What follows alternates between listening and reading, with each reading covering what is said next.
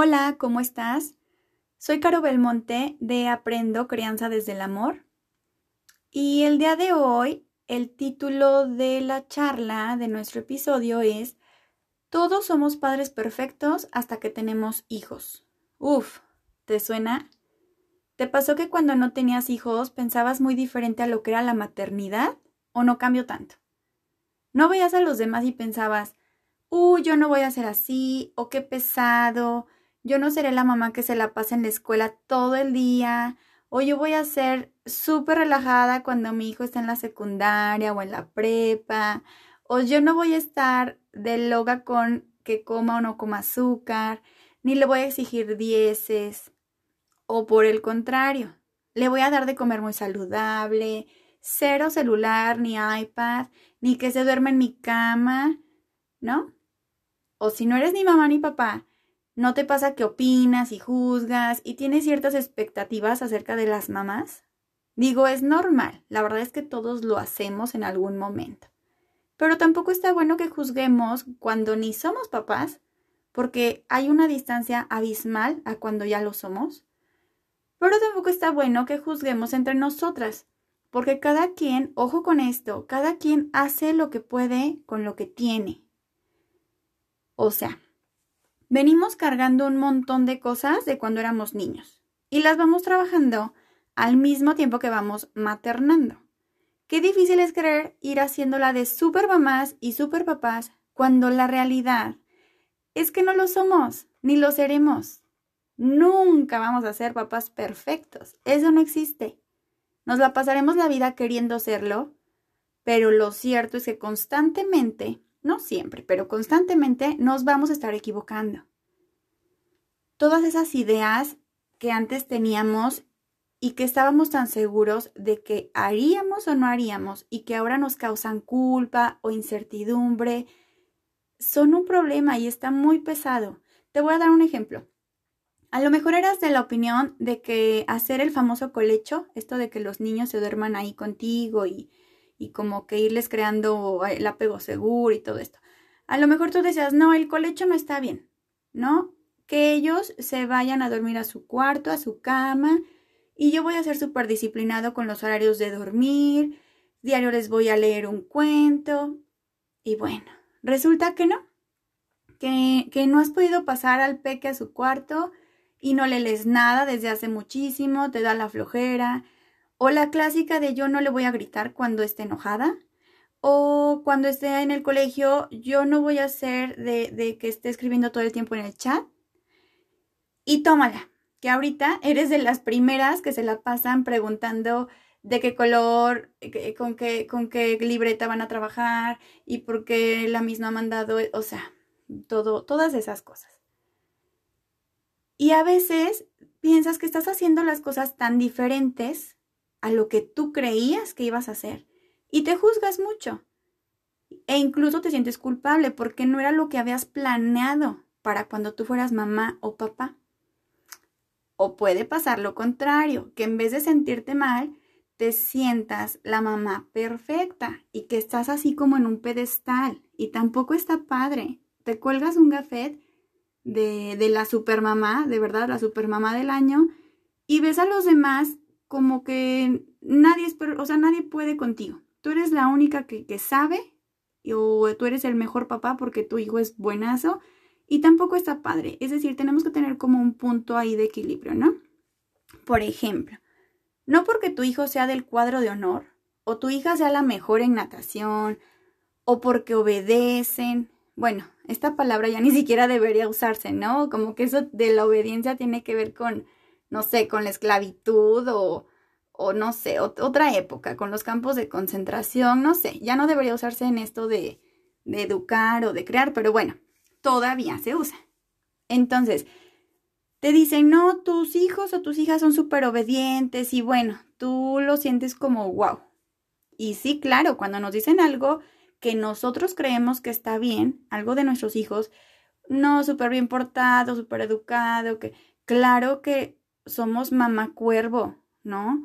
Entonces nos sentimos, wow, maravillosas, maravillosas y las mejores del mundo.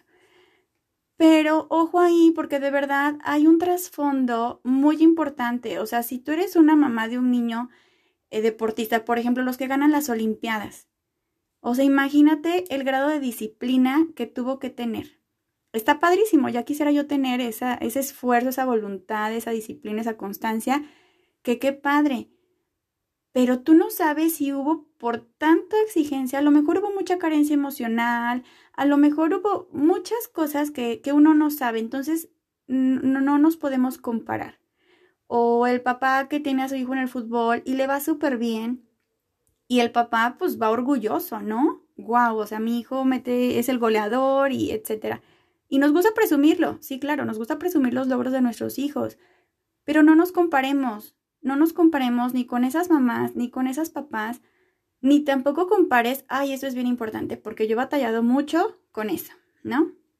Eh, no comparar tampoco al papá de tus hijos o a la mamá de tus hijos, o quien esté acompañándote en la educación de tus hijos, ¿no? No compararnos ni a nosotros ni a ellos, porque es lo que te digo, cada quien lo hace desde donde está, con las herramientas que tiene. Así como tenemos un ideal de pareja, que seguramente no existe, solo en nuestra imaginación, igual tenemos un ideal de ser papás o mamás que tampoco existe. No existe. Y somos bien autocríticos con nosotros mismos y con la pareja, si es el caso, ¿no? Y luego, bueno, otra cosa es que cada etapa es diferente. De bebés tenemos muchísima información y cuando es el primero, fíjate, cuando es el primero a veces hasta nos sobra información y de todo queremos probar y ya sale una moda y otra y todas las queremos. Y aparte, con el primero, como nos toma con tanta energía, con tanta fuerza y con tanta novedad, eh, pues hacemos más cosas, ¿no? Nos esforzamos más. O sea, yo me acuerdo, mi primer hijo, Tenía yo todo el tiempo del mundo y pues la novedad. Y yo lo grababa todo el tiempo, todo el tiempo. Le hacía diarios, diarios que ni siquiera él ha leído y tiene 17 años. Y diarios de hoy amaneciste súper contento y entonces fuimos al parque. O sea, ¿tú crees que lo hice con el segundo? Claro que no. Y así somos, ¿no? No, no es que nos deje de interesar, pero simplemente ya es diferente. Ya también nosotros nos enfocamos en otras cosas.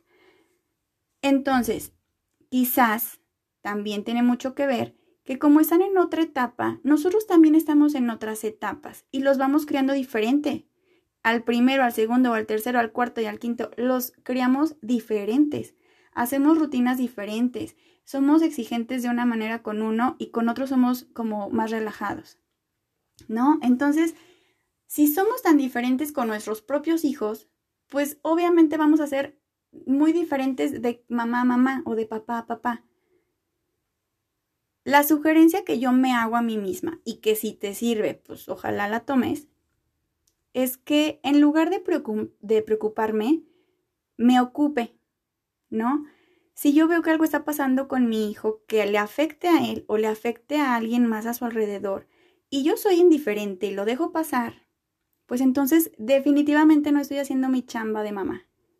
No estoy siendo responsable, ni estoy siendo consciente de lo que pude fracturar en el desarrollo de mi hijo o en el mismo desarrollo mío, ¿no? El hecho de no atender lo que tengo que atender me va a generar una culpa. Y entonces se hace como un ciclo ahí, ¿no?